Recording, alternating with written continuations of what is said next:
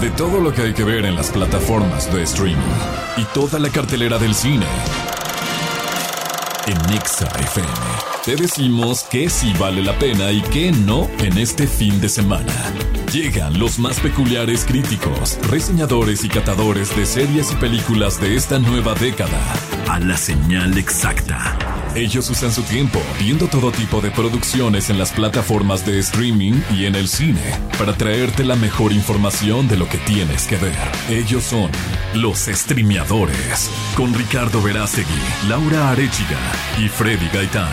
Los streameadores están en Nexa FM. Ahí estamos, ahí estamos, ahí estamos, ahí estamos al aire.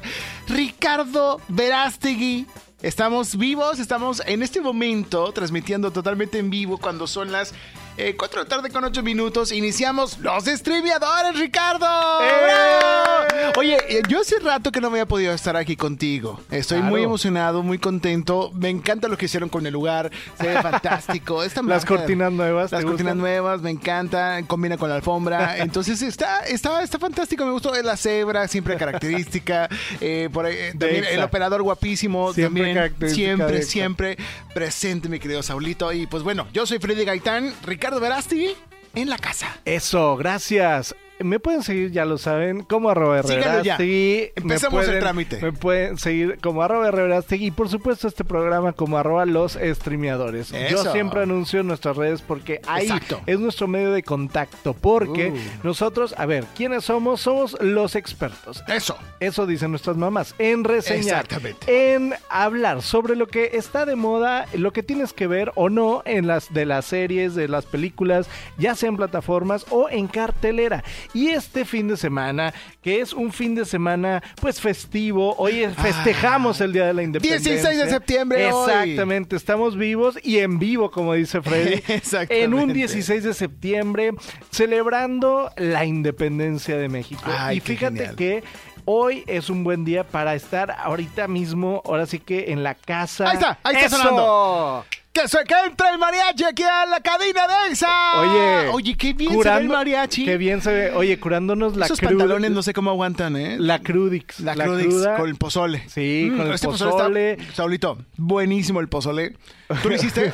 ¿Sí? como que le echaste mucho ajo. El de los antojitos. Uno de los antojitos mexicanos. ahí está la enchiladera, la señora. ¿Cómo está? Doña Vicky. Oiga, qué impresionante. Esta es la fiesta mexicana de los streameadores. Cut!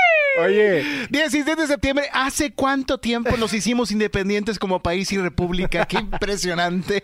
Oye, y hoy es un muy buen día para estar en casa y ahora sí que ah. echarse la cobija del tigre con, el clima 16. Ah, claro. Oye, es que sin agua, pero sin agua, pero con el clima 16. Oye, y aparte afuera no hace, hay un clima muy extraño, como que un humor muy extraño. Las calles están vacías algunas. Pero bueno, saludamos a toda la gente disfrutando este 16 de septiembre. Espero que ya hayan liberado su cruda, porque ayer se puso bueno, ayer se estuvo puso bueno. Hasta Adele se puso algo mexicano en su ah, concierto. Oye, Adele se la bandera. Adelita. Adelita, ahora sí. Adelita se puso una bandera como Juan Escutia. Qué padre. Qué padre. La vistieron totalmente. Sí, la verdad. Y, otros, pues, artistas mexicanos que no quieren ni comer ni un pozole porque les encanta el chicken. solo comen chicken. Artistas de Washington que estuvieron en el Zócalo. Ah, sí. Ay, como Villaritza. Eh, ah, y, su, esencia. Su esencia. Oye, Nomás la esencia quedó. La... Villaritza porque la abucharon. Ay, no, qué triste.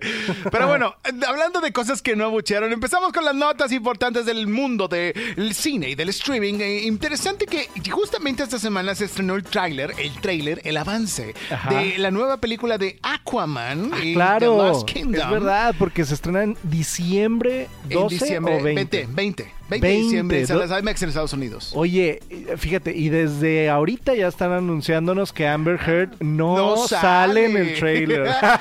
pero sí sale en la película. Ah, sí. Publicidad engañosa. Eh, pues pero bueno, vemos en el trailer a, obviamente, Jason Momoa. Claro. A, ¿Quién más sale? Eh, la, Nicole Kidman, creo Nicole que la mamá. ¿Se acuerdan de ella? Este, y bueno, ahora él es en una etapa el personaje como papá, ¿no? Porque tiene un niño, ah, una, bebé, perdón. Eh, Aquaman. Entonces, pues es bien divertido verlo a Jason Momoa, algo que ya hizo Thor, que ya hicieron otros personajes, Claro. pero bueno, es DC Comics, ¿no? Al final.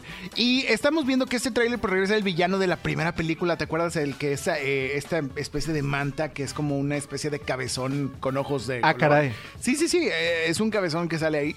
Y la verdad, yo no sé, estoy deseando que DC Comics se reivindique con esta película. La gente está esperando, después del fracaso de The Flash, después del fracaso de, de las últimas versiones de DC Comics, bueno, vamos a ver Oye, cómo le pues va ahora con es, esta eh, aparte es dirigida por James Wan como Ah, la sí. 1 y entonces y, y- y Aquaman la primera le fue bien. Fíjate Sí. que James Wan se diversificó del terror que estábamos acostumbrados a verlo y eh, bueno vamos a ver qué tal le va a esta segunda parte. Estamos escuchando el tráiler en este momento. Pero que ha estado ahí enlatadita por bastantes meses, pero ya ya por fin. Ya, eh, antes de que pierda su caducidad, abrieron Sí. la lata de le- Sí, sardinas. sí, sí, sí, para tener una feliz Navidad. Ahora sí que.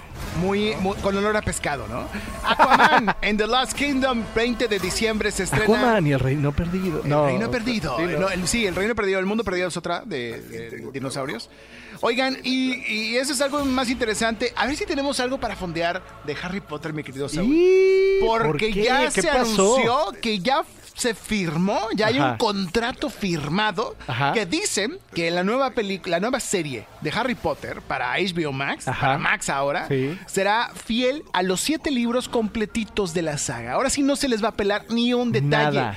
Por Pues, lo tanto, ¿Cuánto va a costar esto? no, muchísimo dinero, pero ¿sabes cuánto va a durar? 10 años esta serie. ¿Qué? 10 te- auguran y firman 10 temporadas, 10 años de esta gran serie mística de Harry Potter Wow. para la nueva aplicación de Max. va a Oye, estar pero impresionante. lo, lo ¿Es una impresionante, también lo impresionante va a ser ver ya por fin diferentes actores a los que estábamos Claro. acostumbrados y obviamente la fanaticada pues bueno, es que la mitad ya se, ya se fue. No, no, Ya no, murió. pero fíjate, ya, Ya no nos está hicimos... Pero fueron tan fuertes e Sí. icónicos los personajes de Daniel Radcliffe, de Emma Watson, Rupert Grint. de Rupert Grint. O sea, ya ver a otros actores va a estar bueno. Va a estar impresionante para una nueva generación, pero son Exacto. 10 años de serie. Imagínate, ya firmados. O sea, Oye, como One Piece. Sí, también. que Son 10 que le años de capítulo. Sí, le fue muy bien el lanzamiento de Netflix, pero yo creo que están inaugurando las nuevas sagas, darles estas historias reconstruidas, ¿no? Sí, y, y- y étnicamente diversas. Vamos a ver qué tan incluyentes se ponen, porque bueno, eran tres eh, personas blancas, ¿no? En, el, en la Claro, en el versión que ya conocemos. Británico. Pero la vamos a ver cómo será el nuevo Harry Potter. Híjole. ¿Será acaso afroamericano? No, un Harry Potter caribeño. ¿no? Eh, Wingardium Leviosa. Eh, o sea, no te imaginas ahí cómo va a ser la, la etnicidad de todo esto, pero qué impresionante que ya están firmados 10 años. O sea, imagínate.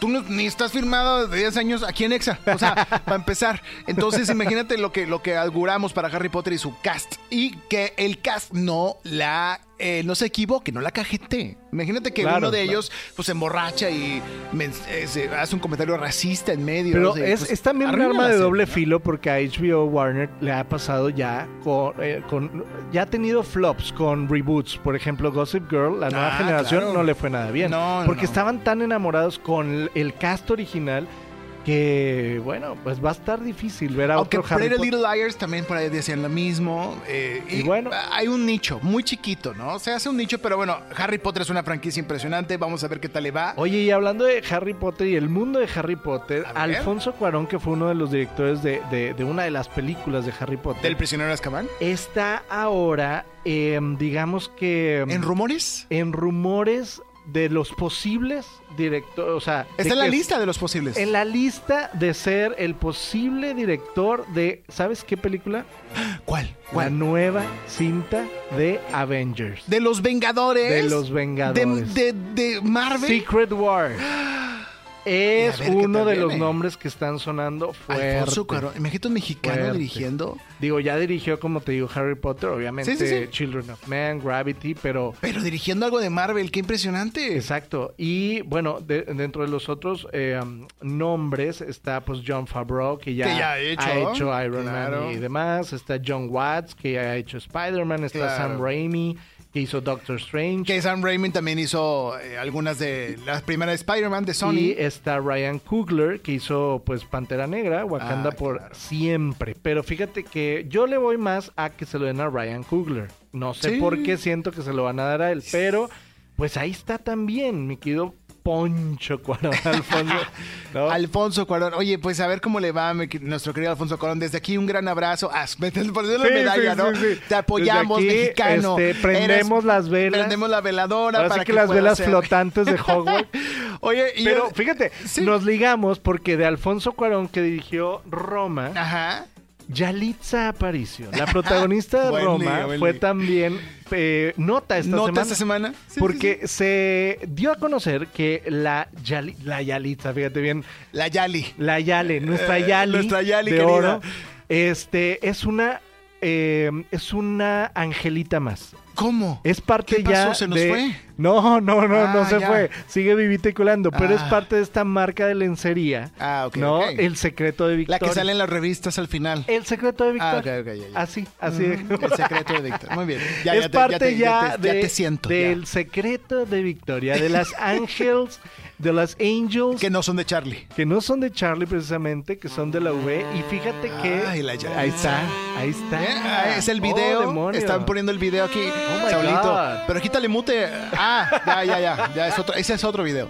Oye, Yalitza, jamás me esperé ver a Yalitza entre estas grandes modelos Sí. angelitas de esta. Bueno, fíjate que ya obviamente no va a ser una pasarela, pero sí se une a una campaña que se, de... que- entonces, si no es pasarela, ¿qué sería? No, no, es una campaña Desfile. promocional de Victoria's. Ah, ok, ok. Y este anunciando una línea de, de Pues lencería la- para latinas. para latinos. O para el mundo. Claro, claro, claro. Es que eh, ver a estas mujeres vestidas de ángeles. Es porque ya te fuiste a otro mundo. Oigan, este, Yalitza Aparicio, ¿qué te pareció a ti en la película que ya reseñamos aquí en el programa? La de eh, el- la, la Gran Seducción, ¿te acuerdas de esta película? Ah, La Con- Gran Con Seducción. nuestro querido Memo Bien, Villegas. lo hizo bien. Estuvo bien. Creo que no brilló tanto No. porque pues no le dan permiso, pero pues para eso están las angelitas, ¿no? Ya salió con las angelitas de, de Victoria.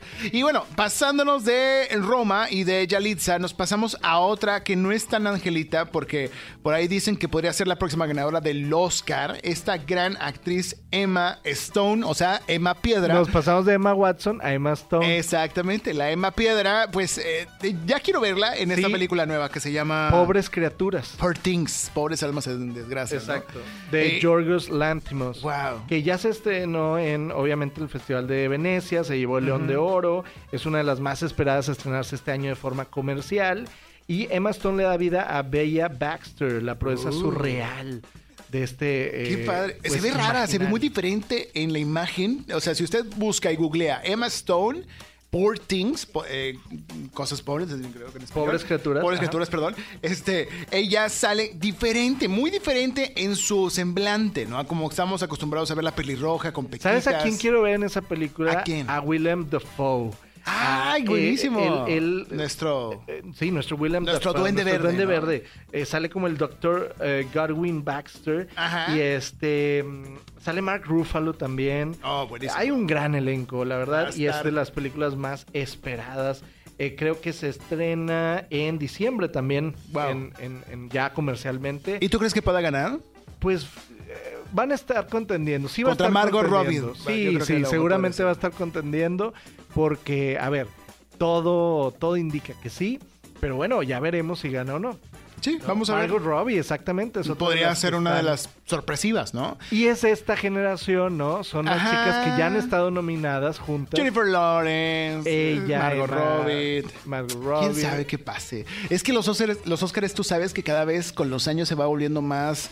eh, Impredecibles. impredecibles, pero también eh, supporters o como le llamamos, eh, fan service para muchos. Ah, claro. Pues hemos visto que hasta ganó la película de Eugenio Derbez, que es muy buena, pero era, no es, yo no sentí que era la mejor película en aquel tiempo, ¿no? O Oye, sea, hablando, Coda, ¿no? hablando de Eugenio Derbez, más adelante va vamos, a bueno, hablar, sí vamos a hablar de una serie en la que sale por ahí como act- actor invitado, Claro. pero va a estar bueno, va a estar bueno. No se despeguen porque ¿Quién vamos viene? a hablar de muchas cosas, entre ellas Cacería en Venecia, que está en cine, la viu- Las Viudas de los Jueves, que está en Uh. Netflix, está obviamente... Malditas redes sociales. Estas- esta, esta serie de la que le estamos hablando, que sale Eugenio, eh, redes sociales, en Prime, y por supuesto, vamos a tener unos invitados bastante, bastante especiales, no se muevan porque tenemos entrevista exclusiva. Exclusiva. con algunos de los... eh, de, de De los- los del miembro del elenco de Bake Off. Bake Off Celebrity México, ellos son parte de este nuevo reality de HBO Max y nos referimos a Paco Rueda y Silvia Pasquel. Más adelante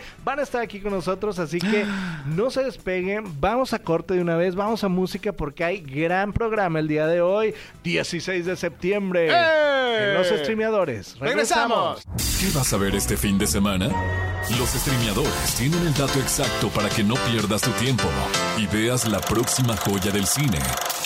o del streaming.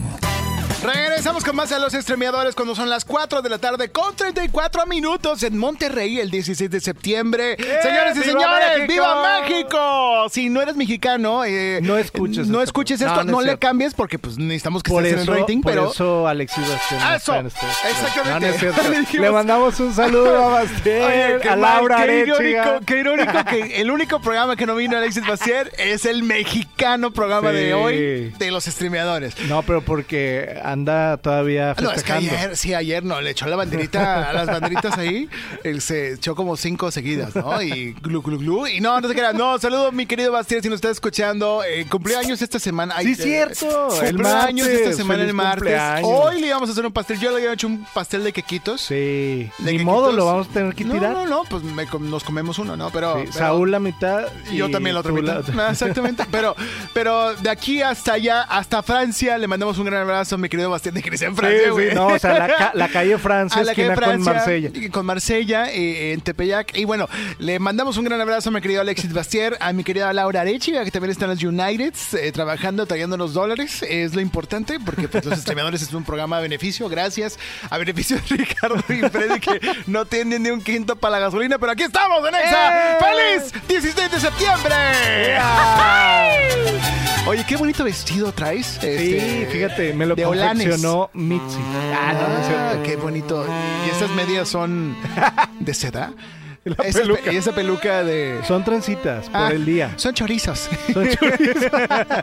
Oigan, no se crean, ¿no? Oye. Estos son los streameadores. Y hablamos de cosas serias en este Sí. programa, ¿no? Muy serias y después muy, muy, muy jocosas. Muy jocosas e Pero bueno, pasando de México a Francia y de Francia a Venecia. Venecia. Es momento, a Italia, es A momento de reseñar una de Oh. las películas pues más esperadas para los fans de esta saga de, de Murder on the Orient Express, ¿cómo lo dije? Ah, muy bien. Marta Baile lo de- no, no lo podría decir Sí. mejor. En esta saga de Hercule Ahí Poirot. se escucha la ahora, música sí que, italiana. ahora sí que hablando de franceses, Hercule Poirot. Ah, o sea. Hércules Poirot. Poirot, el gran investigador, detective, que hemos visto en muchas películas como. Asesinato en el Oriente Express. ¿Cuál En era la Muerte en el Nilo. Muerte en el Nilo. Y esta es la tercera parte llamada Cacería en Venecia.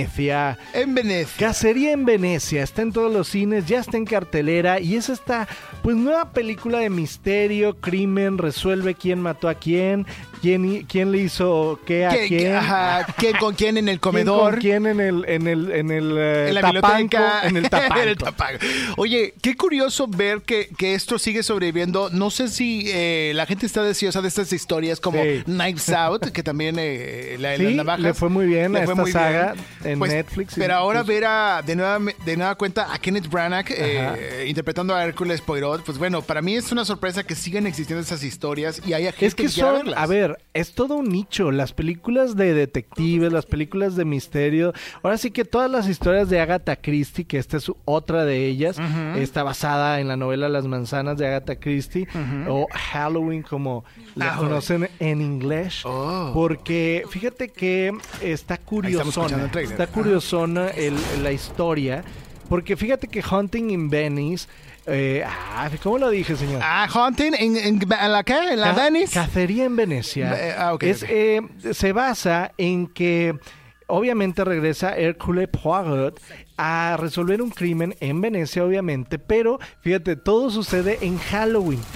Y entonces, en 1947. Ya. Fíjate, y entonces, para darle contexto, llega a nuestra historia una- un nuevo personaje personificado por Tina Fey, que la amamos. Me encanta Tina Fey. Tina Fey. Es la mejor Tina esa y la con la y que Tina trapeo. Galindo. No, no es cierto. Exactamente. Pero fíjate que Tina Fey este, interpreta a Ariadne Oliver. Ok. Eh, Ariadne Oliver, esta amiga personal y periodista, escritora. Íntima. Íntima, que ha ido al cumpleaños de todos los hijos de Hércules Poirot. No, no es cierto. Esa es Niurka.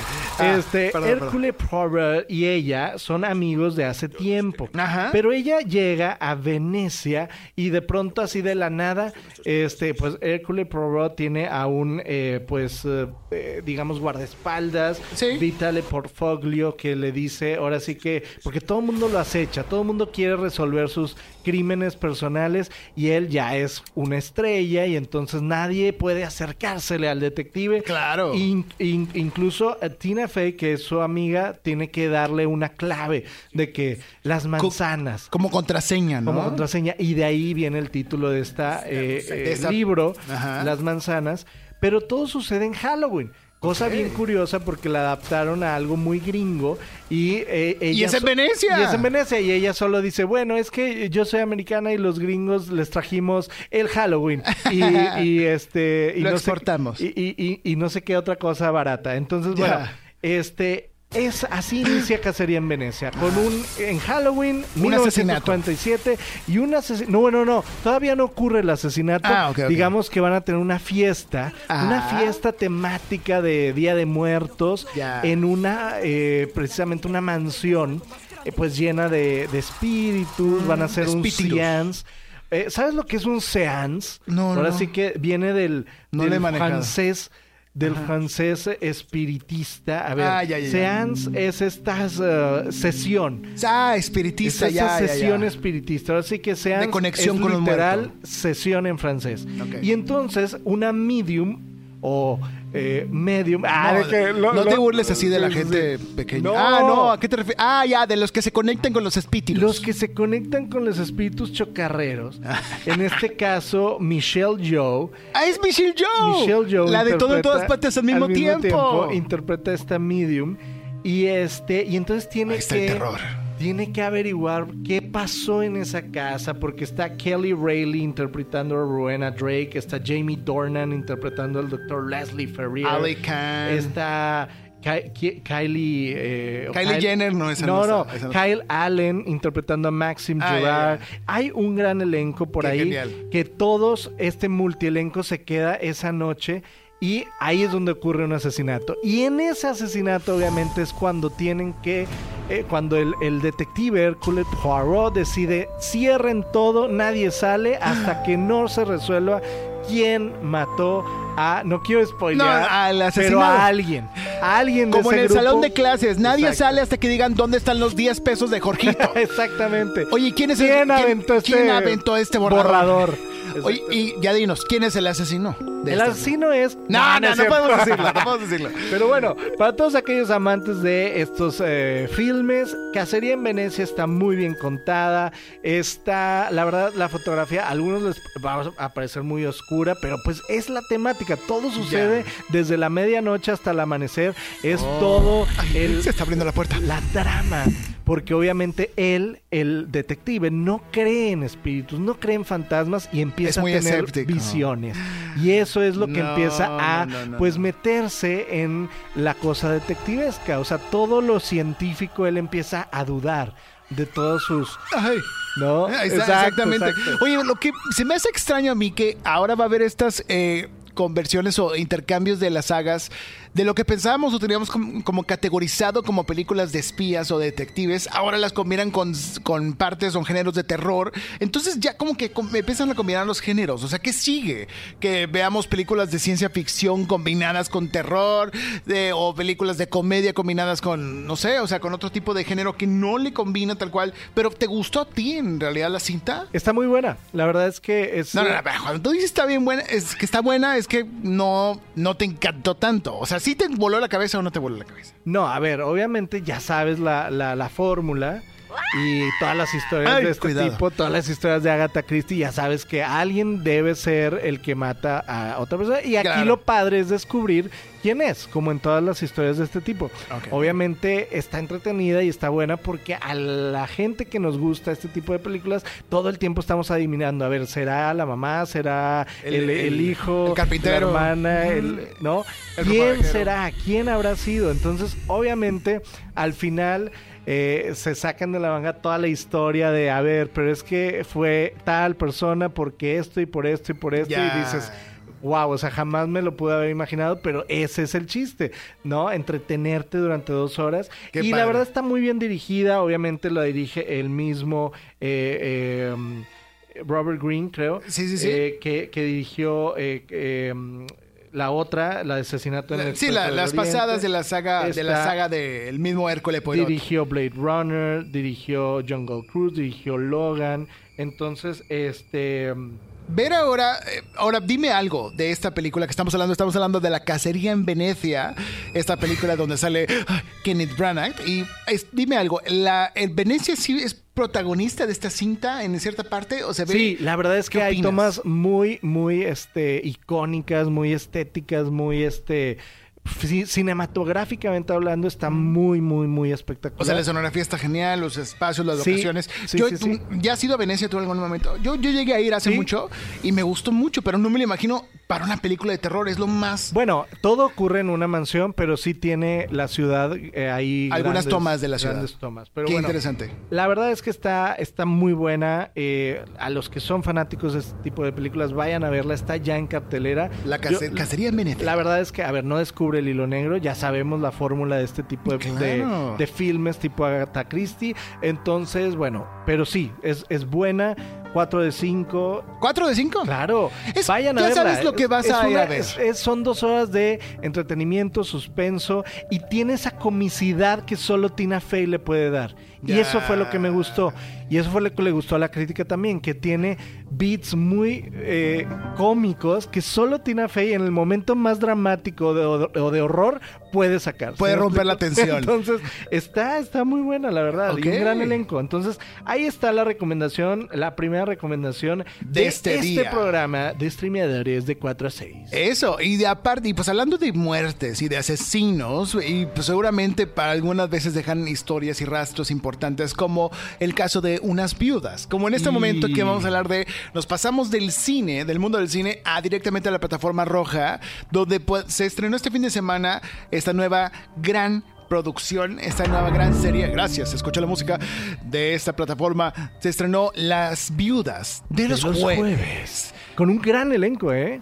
Gran Por ejemplo. elenco. Por ejemplo, comenzando con Omar Chaparro, que eh, no esperábamos un papel así dramático. Es el papel más oscuro Digamos que hemos visto. Omar Las. Viudas de los Jueves es el um, Desperate Housewives versión oscura. Versión oscura y versión altas esferas. Es impresionante ver lo que decíamos hace, hace rato fuera del aire, ¿no? Netflix nos, nos dio Monarca, nos quitó Monarca y nos trajo. Las Viudas de los Jueves. Qué impresionante. Con Irene Azuela, con Cassandra Changuerotti, con Suria Vega, con Juan Pablo Medina, con Pablo Cruz Guerrero, con Mayra Hermosillo. La verdad es que es un gran elenco. Sofía Cisniega está también, Claudia Maile. O sea, la verdad es que es un gran reparto y el que no nos esperábamos precisamente que lo hiciera así de bien era eh, Omar Chaparro.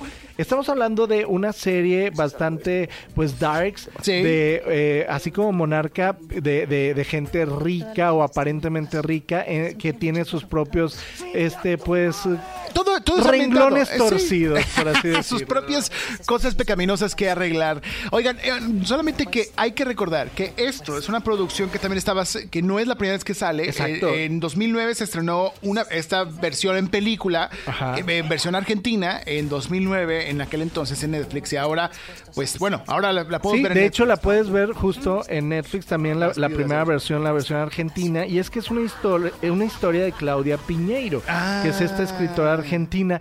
Y por eso yo cuando vi esta versión mexicana dije, ¿por qué si todo ocurre un 26 de diciembre, están todos con manga corta y en la alberca encuerados? Y en la montaña. Y, y hay en la montaña, porque es las, a las colinas de las altas o las Sí. altas colinas o no sé dónde A se... las afueras será de Ciudad de ¿no? México, ¿no? Y, entonces, ¿por qué hay nieve eh, falsa en vez de nieve real? Pues ya, porque la original se desarrolla en Argentina y recuerda que en Argentina en diciembre es verano. Sí. Entonces, allá no hay nieve. Entonces yo dije, ¿por qué no lo adaptaron a México?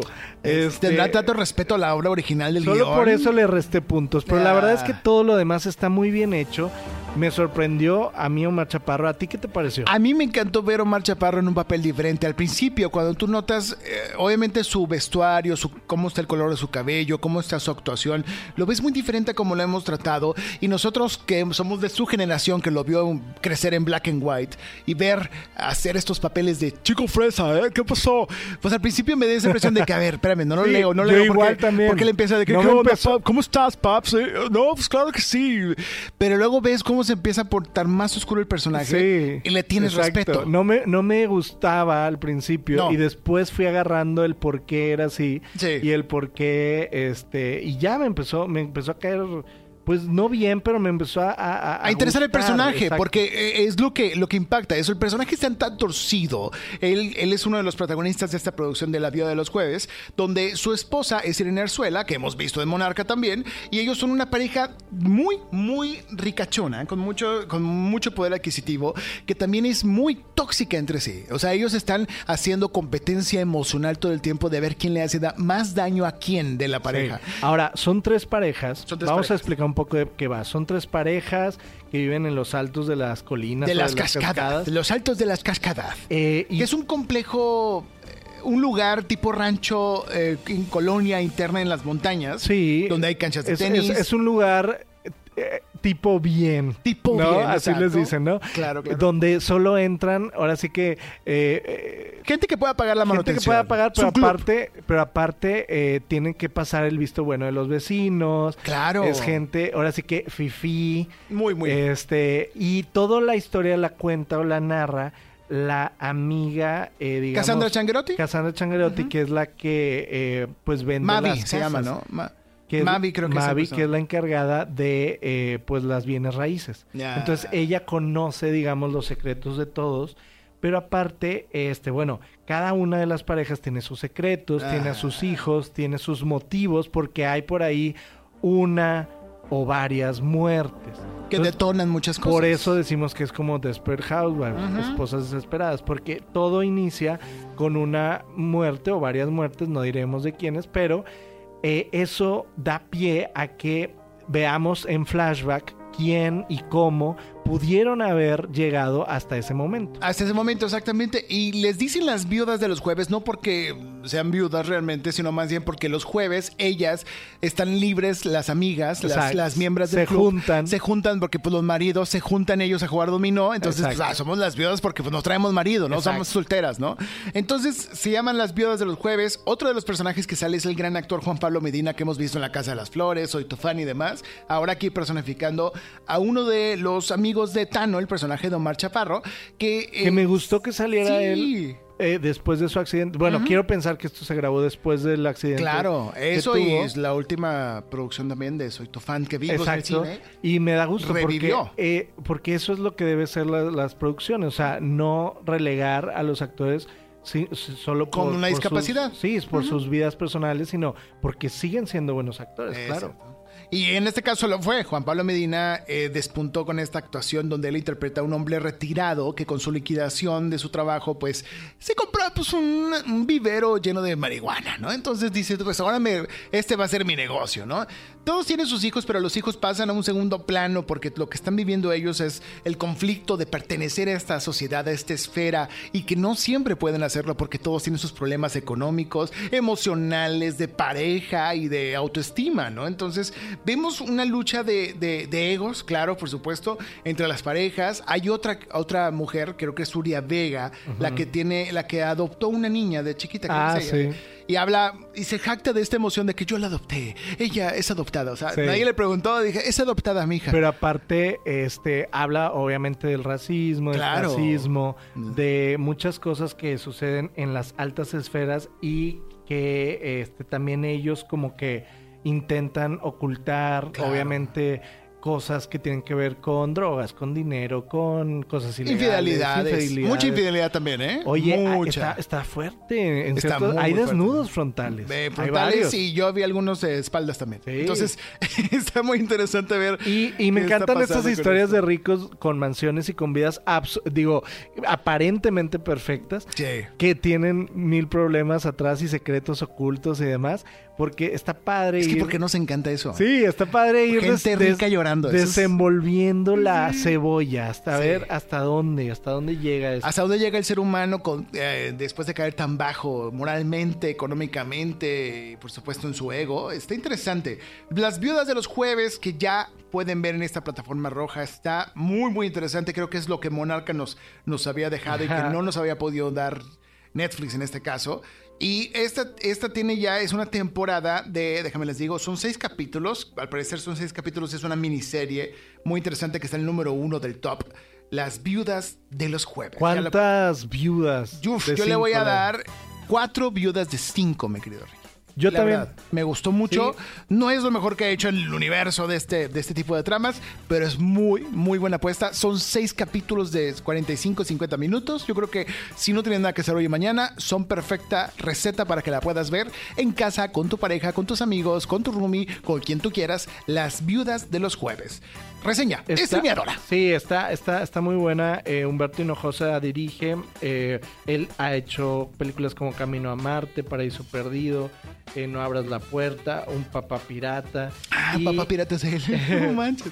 Y este, y creo que está muy bien hecha, muy bien dirigida, muy bien fotografiada. Está, la verdad, me sorprendió. La locación es impresionante, las actuaciones son buenas. Vamos a ver qué tal le opina la gente, qué tal la reciben. Hasta ahorita está muy bien rankeada.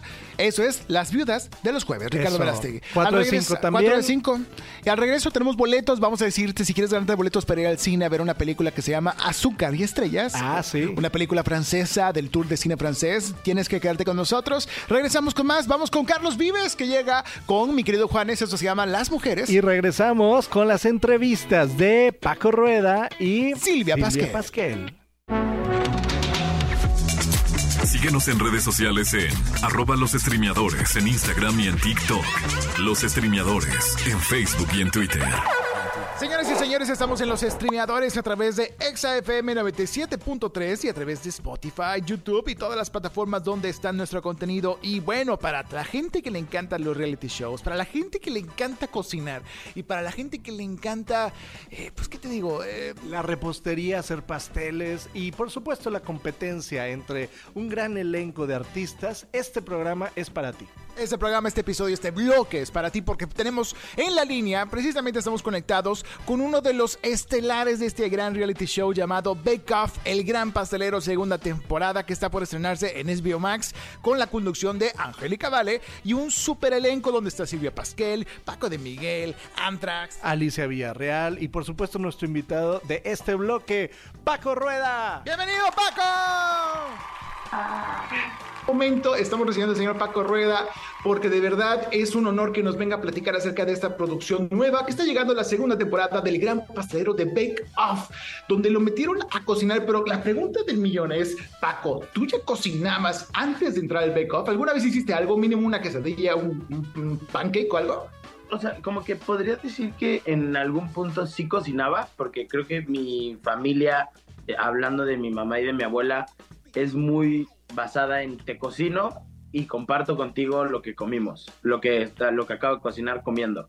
Y como que en mi casa el ir a comer o en mi casa hacer de comer es como un evento, ¿sabes? Entonces creo que eso sí tenía como unas nociones de cocinar, pero pues también este reality lo que hizo fue decirme, a ver Paco, concéntrate y esto se trata de que le pongas tu mejor esfuerzo y así es en la vida Y en esta eh, nueva temporada de Bake Off Celebrity, este, ¿qué fue lo que más aprendiste tanto de los chefs eh, jurados como de tus compañeros? Porque hay un gran elenco. Cuéntame un poco de, de, ese elenco y de lo que aprendiste de ellos y de la repostería, por supuesto. Yo creo que a mí cada, eh, o sea, cada reto que tuve, para mí era como un confrontamiento con mi personalidad, ¿no? Como de también de tener confianza en mí, de aprender, de un poco de hasta enojarme, de disfrutarlo de otra manera.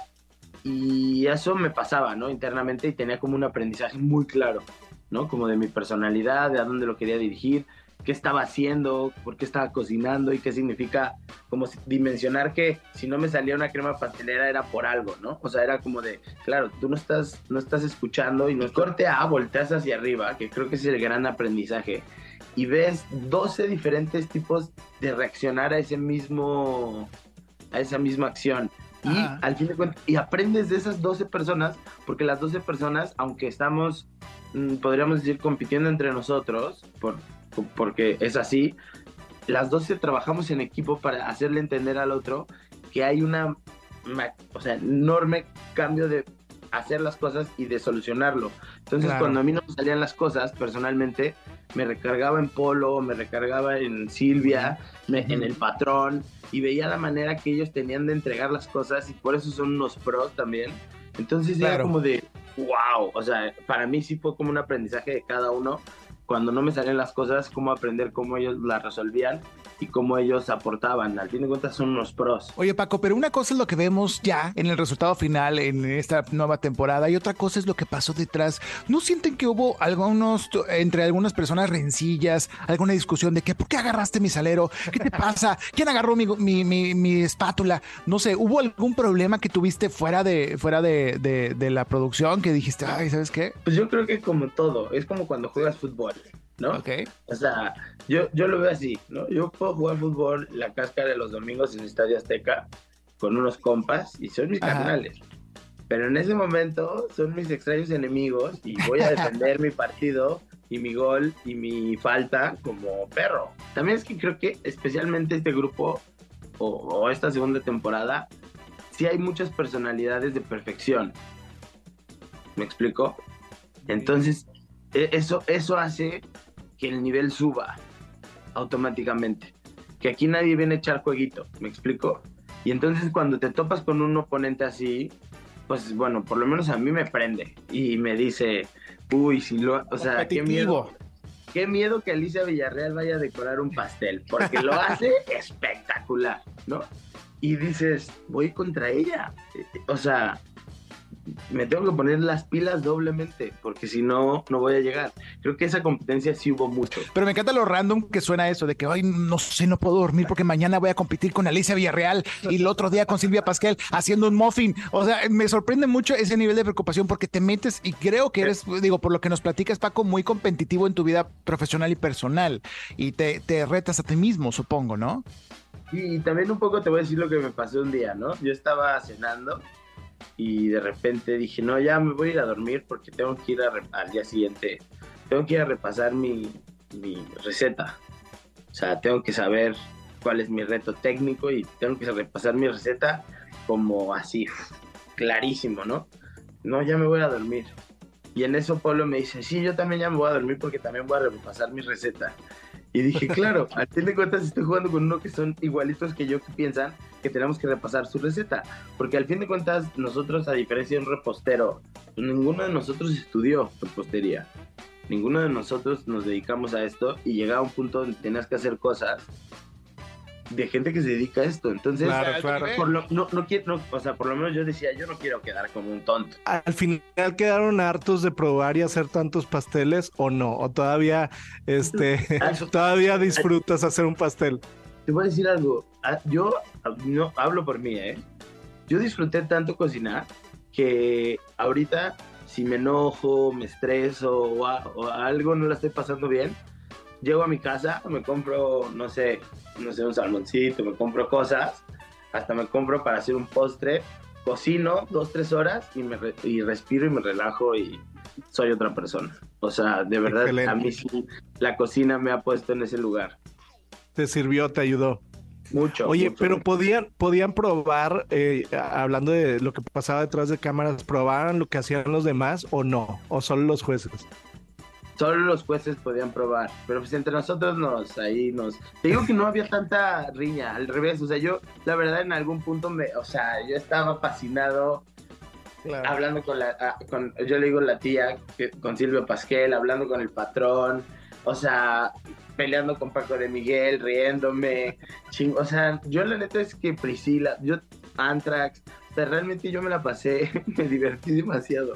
Oye, mi buen, y ya para terminar, Paco, nomás una, un guilty pleasure que nos pide mucha gente que nos dice, ¿cuál es tu pastel favorito, tu sabor favorito de pastel? O sea, para la gente que, que, que le gusta mucho esto de la repostería, ¿qué pastel es, dices tú, no le, imperdible? Un financier de avellana con un relleno de manzana y un caramelo Ay, salado. Directito. Muy bien. Gracias por esta entrevista, Paco Rueda. Seguimos hablando con más gente del elenco del Bake Off. Gracias, Paco. Este, seguimos en redes sociales. Si lo puedes repetir nada más para la gente que nos está escuchando. Paco.rueda. Paco.rueda. En En Instagram. Instagram. Ahí está todo. Un abrazo, Paco. Muchas gracias. Gracias. Así comienza la nueva temporada del Gran Pastelero Bake Off México. Ajá. Ellos lo han visto todo y aún no han visto nada. Ellos son los streameadores y te dicen qué serie tienes que ver en las plataformas de streaming por Exa FM. Así como lo escucharon, regresamos con más a los streameadores radio en XAFM 97.3. Está el señor Ricardo Verástegui, el señor Freddy Gaitán. Y hoy estamos también conectados con una gran artista, gran diva, gran personalidad que está con nosotros del espectáculo y, por supuesto, gran estrella de esta nueva temporada de Bake Off, el gran pastelero, por supuesto, a través de HBO Max. Y Ricardo, estoy emocionado. ¿Quién es nuestra invitada de hoy? Es. Silvia Pasquel, bienvenida. ¿Cómo ¡Un estás, aplauso para Silvia? Silvia! ¿Cómo estás, Silvia? Oye, pongan disco de aplausos, sean gachos. Sí, aquí se está escuchando en este momento aplausos, porras, y eh, un- se compran también recogedores, lavadoras, todo se está escuchando. No me vaya a llevar a mí el camioncito. Silvia, qué gusto tenerte, verte otra vez en pantalla, verte en una plataforma, digo, somos admiradores de lo que has estado haciendo de tus reality shows, por supuesto, donde te hemos visto, pero ahora verte en la cocina, compitiendo con otros pasteleros, pues es diferente para nosotros eh, verte en este, en este espacio. ¿Para ti también lo fue? Mira, tu programa se llama Streameando, ¿no? Streameadores, los streameadores, los- así es. Por los streamings. Ese es, ¿No? por las plataformas de streaming. La ventaja que nos da el, el- la fórmula que se está viviendo ahora para los artistas es maravillosa, porque te da la oportunidad de que, te- de que tú y tu público puedas estar en una diversidad de proyectos, porque son, se hacen en poco tiempo y porque pueden ser muy diversos. Ajá. No estamos en la época en la que nada más te ven en la telenovela haciendo la misma villana con un cambio de look, pero diciendo las mismas cosas, cometiendo las mismas villanadas, contando la misma historia que ya se ha contado 50 veces atrás. Aquí puedes, tienes la oportunidad de, de hacer un, un reality con otras compañeras, o puedes hacer un, un drama, o puedes hacer una serie de, de, este, de capítulos, pues este, como la que se acaba de estrenar también. Y también puedo hacer un reality de pastelería. Entonces, qué bendición que tú le puedas dar todo este contenido tan diverso, tan diferente este, a tu público y que tu público pueda también decidir en qué te quiere ver, ¿no? ¿Qué te Exactamente. quiere ver? ¿En qué, te, ¿En qué le gusta verte? Porque de todas maneras, el, el entrar a un reality como este, es, independientemente que me parece mucho más dulce participar en un reality en donde hagas pasteles y donde no tienes que matar a ninguna cucaracha, víbora, mucho menos comértelo, este, pues me pareció muy simpático poder hacer un pastel.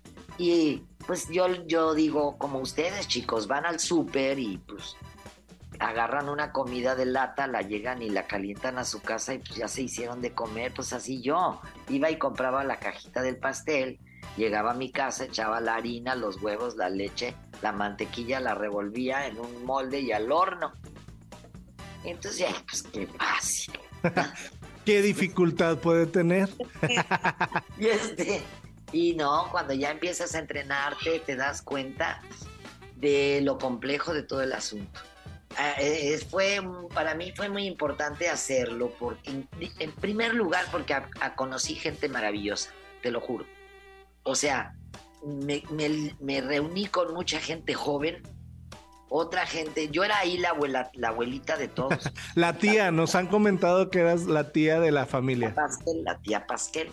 Entonces, creo que a partir de eso hicimos una familia muy bonita porque todos me empezaron a decir tía, entonces yo pues se organizaba de repente en los ensayos, les decía cuando estábamos haciendo algún ensayo, decía yo pónganos música, no sean así, entonces ya ponían música de Diego Schwenning, la canción que estaba sonando de mi reality. Y entonces, pues, bailábamos, nos abrazábamos, cantábamos canciones de Alicia Villarreal. Este, ¿Me entiendes? Se hizo un ambiente muy padre conocer a gentes como este el, el, luchador este Alberto del Alberto del Río. Que yo soy su fan. A mí me encantaba este verlo, a mí me encanta verlo en las luchas con ese desparpajo con el que llega en esos coches, con esas nenorras, abriéndose paso. patrón. Un hombrote así de Jalisco, grandote, y luego lo, conoces, lo conoces ahí. Imagínatelo además que lo, es una persona brusca, tosca, haciendo pasteles. y luego que es un pan de Dios, el Señor es dos, son dos metros de mermelada de fresa. conocí por otro lado a, a Chingo Amiga que conocer a, su, su, su, país, sus costumbres, eh, lo sensible, lo, lo inocente que es pues fue también este, algo muy bonito. Diego Schwenning, que ya lo conozco de toda la vida, Alicia Villarreal también. Conocer a Paco de Miguel, a Paco Rueda, a Polito Morín. Ah, bueno, me encontré otra vez con Gaby, con Gaby, la maestra Jimena. Gaby, claro, la maestra Jimena de Carrusel. La Camil, que pues, independientemente que la conozco desde jovencita, pues está casada con un amigo mío y este y pues sabes, este Antrax, este chavo que se dedica a los videojuegos. Sí. No sabes qué bien para el sazón y para la, decoración, porque todo es un reloj. ¿Podían probar ustedes lo que hacían los demás? Lo cocinabas, pero ya que estaba hecho el pastel, pues Oye, entonces se armó una gran familia, se armó realmente, a pesar de que ustedes están compitiendo entre ustedes, se la pasaron muy bien, se la pasaron a todo dar y se armó una gran familia. Nos echábamos mucho las porras. Nunca hubo envidia así de que vamos a complotear a, para sacar a fulano, no.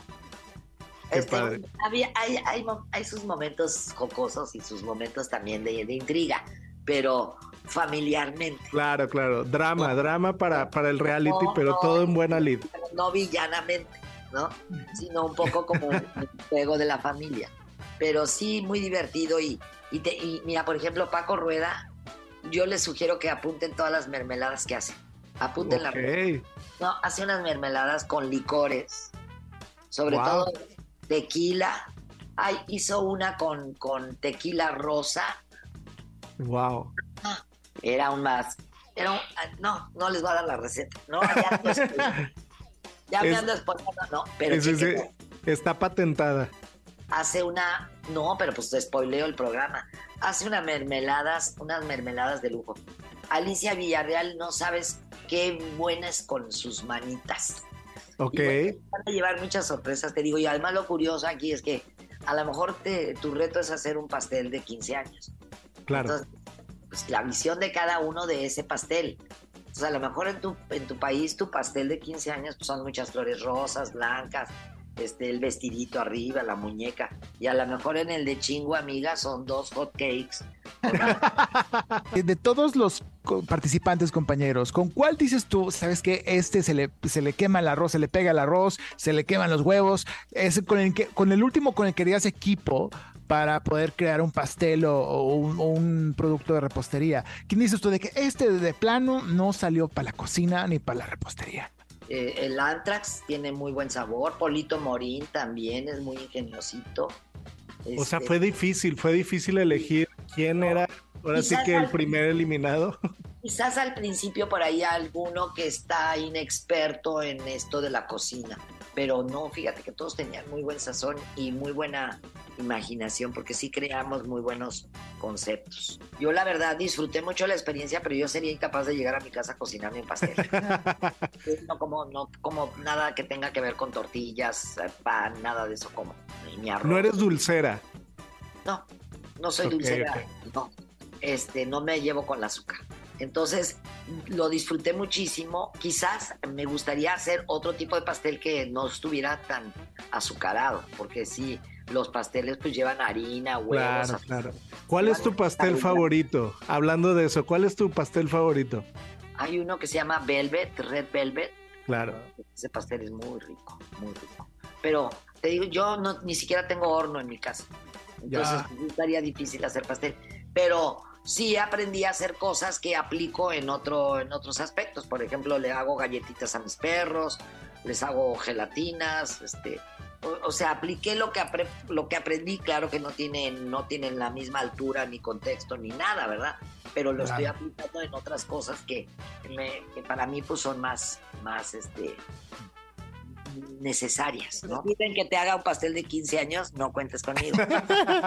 No, no, pues será, será una experiencia diferente verte en este reality show que de verdad estamos emocionados de poder verte en pantalla con todo tu tino, toda tu sabiduría y por supuesto tu, tu experiencia. Y estamos deseosos de poder ver ya la temporada completa en HBO Max. Gracias Silvia Pasquel por esta entrevista. Bien, rapidito, este, el pastelero Bake Off Celebrity México temporada 2, son dos capítulos por día, son este, cuatro semanas, así es que cada semana sale uno, ¿ok? Ok. O dos, porque si Dos sale... por semana.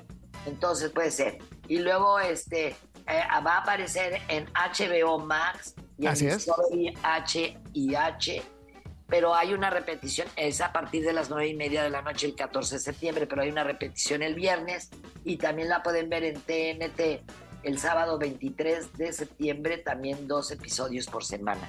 Ok. Excelente. ya saben Van, ¿no? Ya saben quiénes están. Eh, Alberto Claro, claro. Andrón, Alicia Villarreal, Diego Schwenning, Polo Morín, Ángel Villamar Antrax, Paco de Miguel, Paco Rueda, Chingo Amiga, una servidora, Priscila Arias, Gaby Rivero e Isabela Camilo. Excelente. Vale, y el jurado es Paulina Bascal, Jesús Escalera y Poncho Cadena. Excelente. Muchas gracias, Silvia. Gracias por esta entrevista. No se pierdan Bake Off, el gran pastelero. Gracias a EXA, ¿eh? porque siempre, siempre está presente en mis, en mis proyectos. Los amo. Encantados, te amamos. Gracias por toda esta experiencia, por esta entrevista. Vayan a ver el Bake Off para disfrutar de este gran reality show con Silvia Pasquel. Un aplauso para Silvia. Continuamos con más. ¿Qué vas a ver este fin de semana? Los streameadores tienen el dato exacto para que no pierdas tu tiempo y veas la próxima joya del cine o del streaming. Ah, sí lo escucharon. Regresamos a los streameadores. Oigan, qué bien huele Silvia Pasquel cuando Ah. viene a esta cabina. Huele a pastel de Pasquel. Sí. Oye. Es impresionante verla. Oye, qué increíble lo que nos contaron tanto Paco como Silvia. La verdad es que cuando Paco vimos Rueda. cuando vimos este Celebrity Bake Off que ya está disponible en HBO Max. Los primeros dos. los primeros capítulos y en H y H, como dijo mi Silvia, Ah, en Home sí. and Health, este, ya pueden ver, este, ahora sí que todas este elenco, que la verdad se, se respira una armonía bastante chida, ¿no? Sí, yo o sea, el que- programa está muy ligero, no, eh, nosotros quisimos preguntarle sobre conflictos, pero la verdad es que no hay conflicto. No, A ver. Alicia de Villarreal, Paco de Miguel, amiga. Chingo Amiga, que es súper light, ¿no? Ah, Ahora sí claro. que un... Diego un- Schwenning, que es el más. Diego Schoening que eh, lloró en el primer capítulo. Sí, sí. O sea, no, no, la verdad es que está muy, muy este. Y bueno, los jueces también son un amor, o sea. Yo creo que ahí ahorita la más perra es Paulina Abascal. Sí, Y, sí, y la verdad es que es la más, de las más dulces también. Angélica Claro. Vale también súper dulce. O sea, todo, todo, todo es dulce, dulce, dulce. Como los pasteles Como que los hacen. pasteles que justamente este gran elenco está haciendo en Bake Off Celebrity México, temporada 2. Ya dos. disponible en HBO Max. Y por supuesto, agradecemos a Paco Rueda y a Silvia Pasquel que nos hayan dado su tiempo en estos bloques anteriores para hablar hablar de esta gran, gran eh, pues serie reality pastelera para todos aquellos amantes Exacto. del dulce. ¿Tú eres dulcero? Yo soy muy dulcero, me encantó, me antojé. De hecho, fui por a, a- a- con la. Por no un- voy a decir, no voy a decir por un de qué, cachito. por un cachito. Por un cachito de algo. la Betty, de la Betty delicioso, este pastel. Pero bueno, yo creo que eso es lo que te va a tocar. No la veas con hambre esta serie, esta serie, porque te vas a ir por un pastel. Así que Bake Off Celebrity en la segunda temporada que ya está disponible a través de la plataforma de HBO Max. Y hablando de esta plataforma y de las otras plataformas, hay otra producción que vale la pena eh, recomendar que acaba de salir así calientita del horno como un pastel, ¿no? Y esta es una producción que está en Prime Video. Exacto. Que se llama, no queremos decir el nombre porque el No nombre es muy podemos decir el nombre. Nos Quisiésemos cae- decirlo. nos cae la multa. Pero, es, pero, pero el nombre es... eh, Muy grosero. Tiene una de las dos palabras que no podemos decir en radio. Exactamente. Entonces diremos malditas redes sociales. Malditas redes sociales. Ese es el nombre de esta Es- serie. Está muy grosera, pero realmente me sorprendió. Es muy buena. la edición, la idea creativa, Todo, para empezar. todo.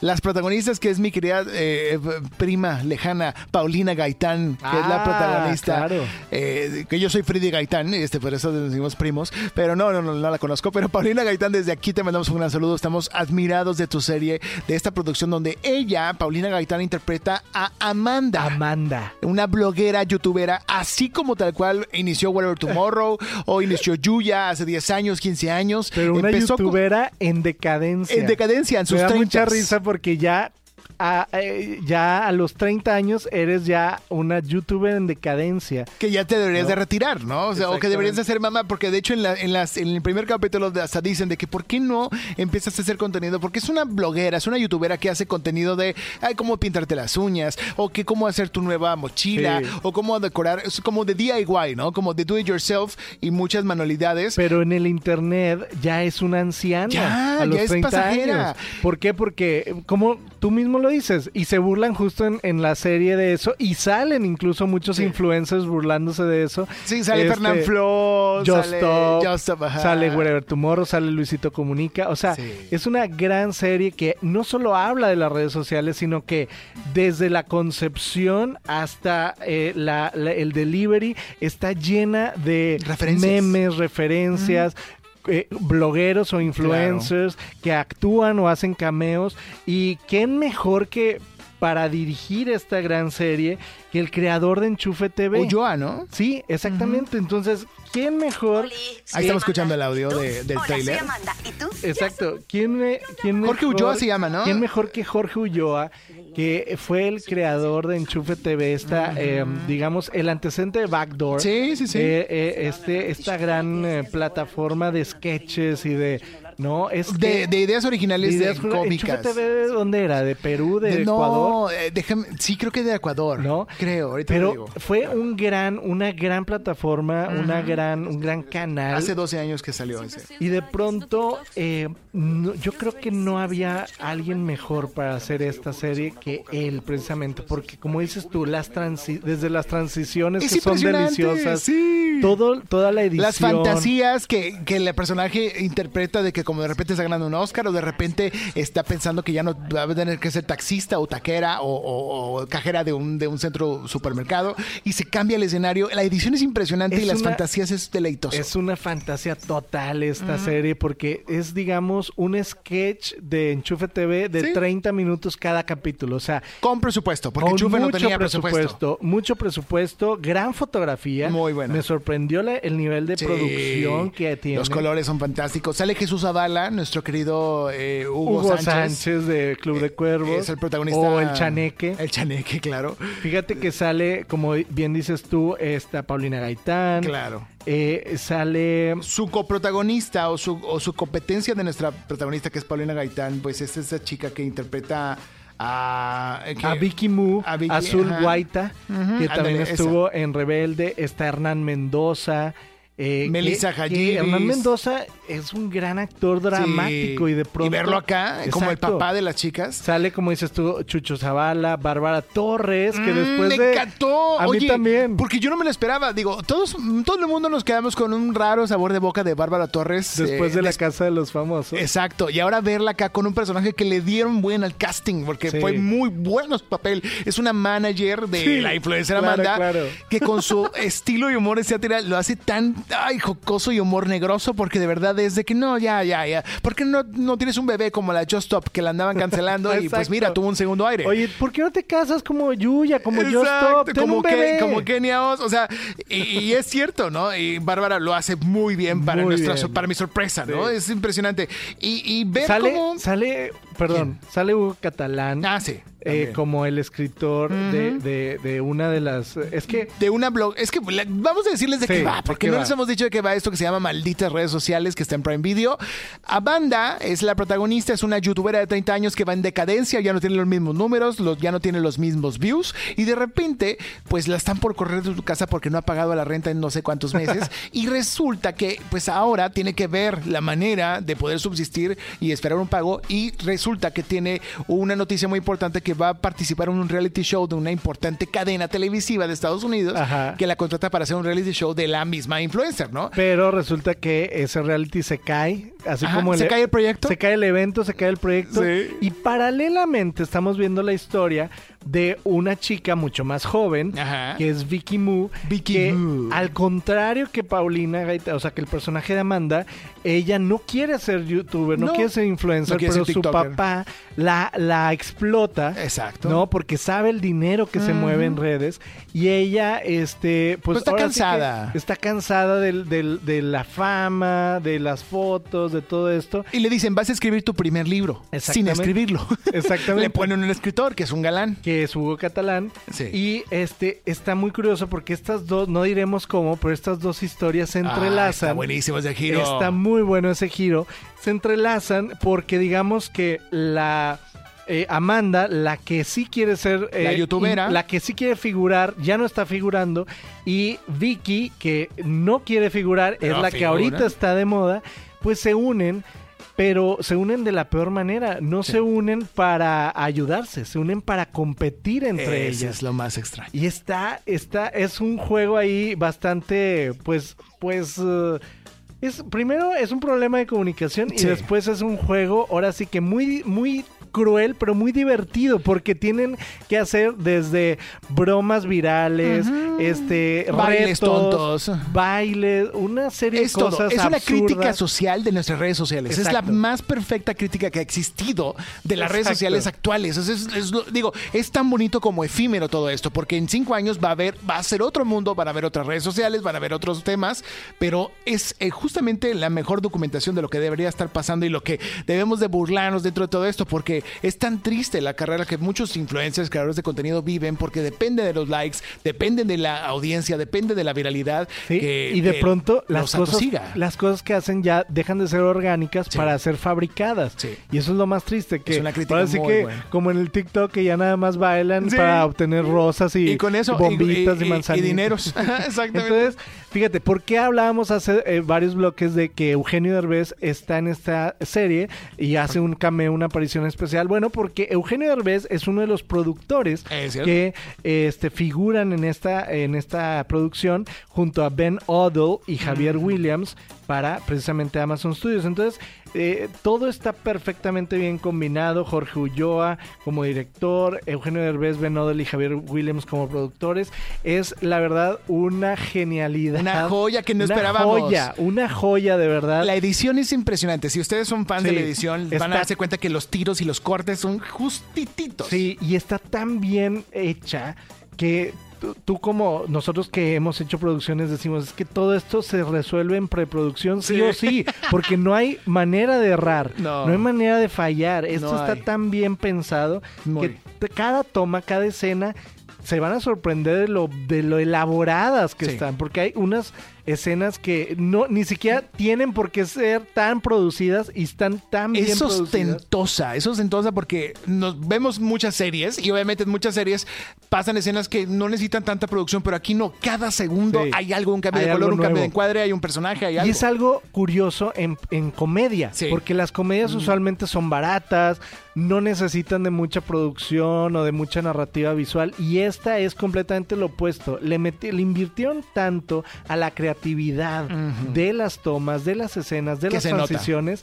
que brilla por sí sola, aparte de las actuaciones que son muy buenas. De hecho, hablando de actuaciones, sale Jorge Enrique Abello Ah, de sí, Betty la Fea. Claro. ¿no? Y varios actores que no son mexicanos, pero que van a reconocer porque eh, los han visto. Los han visto Los han seguramente. visto seguramente. Qué y curioso. que todos eh, le aportan comedia y le aportan gran, grandes cosas a esta serie. Gran yo la ritmo. verdad, yo la verdad Yo le le voy a dar- un 5 de 5. Yo también le doy un 5 Yo, de 5. eh, me sorprendió por completo, así. Ocho episodios la primera temporada ya están disponibles para que lo puedas ver en Amazon Prime Video. Malditas redes sociales, porque no podemos decir, es otro nombre que no es malditas. Si lo encuentras, búscalo como redes sociales y vas a encontrar a Amanda, que, bueno, perdón, a Paulina Gaitán, que es la protagonista, y por supuesto a Azul Gaita, que es la otra compañera protagonista. Tienen que verla ya. Malditas redes sociales. Oye, que por cierto, hablando de Paco Rueda, hace rato que platicamos con él, no le no hablamos de esta serie, pero él sale él también. sale aquí. también.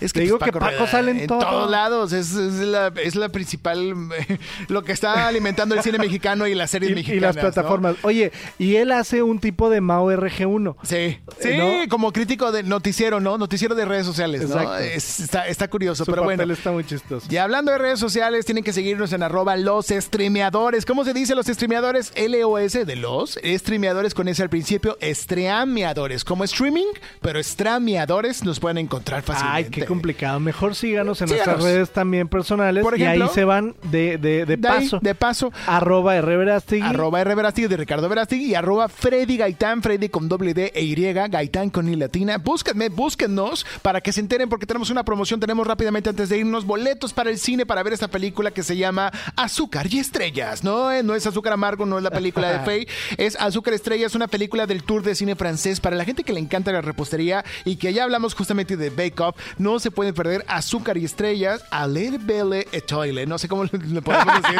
en, En francés. En francés. Bueno, es que faltó Alexis Bastier Faltó para, Bastier para que nos dijera. Tenemos boletos dobles para los primeros que nos escriban a través de redes sociales, arroba Freddy Gaitán, arroba los streameadores, arroba Reverástegui, para que puedas participar por boletos dobles para ver esta película este próximo lunes en Valle Oriente a las 8 de la noche. Así que si quieres participar e ir a ver esta película del tour de cine francés, búscanos en arroba Reverástegui, arroba Freddy Gaitán y arroba los streameadores. Mándanos un DM. A la Belle Étoile. Etoile. Eso. Señores, terminamos los streameadores, un programa más. Gracias, mi querido Saúl, aquí en la producción y la operación. Juan Carlos Nájera, por supuesto. Quique Boy, mi querido Enrique Chavarría. Yo soy Freddy Gaitán. Y mi nombre es Ricardo Verástegui. Nos escuchamos el próximo sábado en. Los streameadores. Hasta la próxima.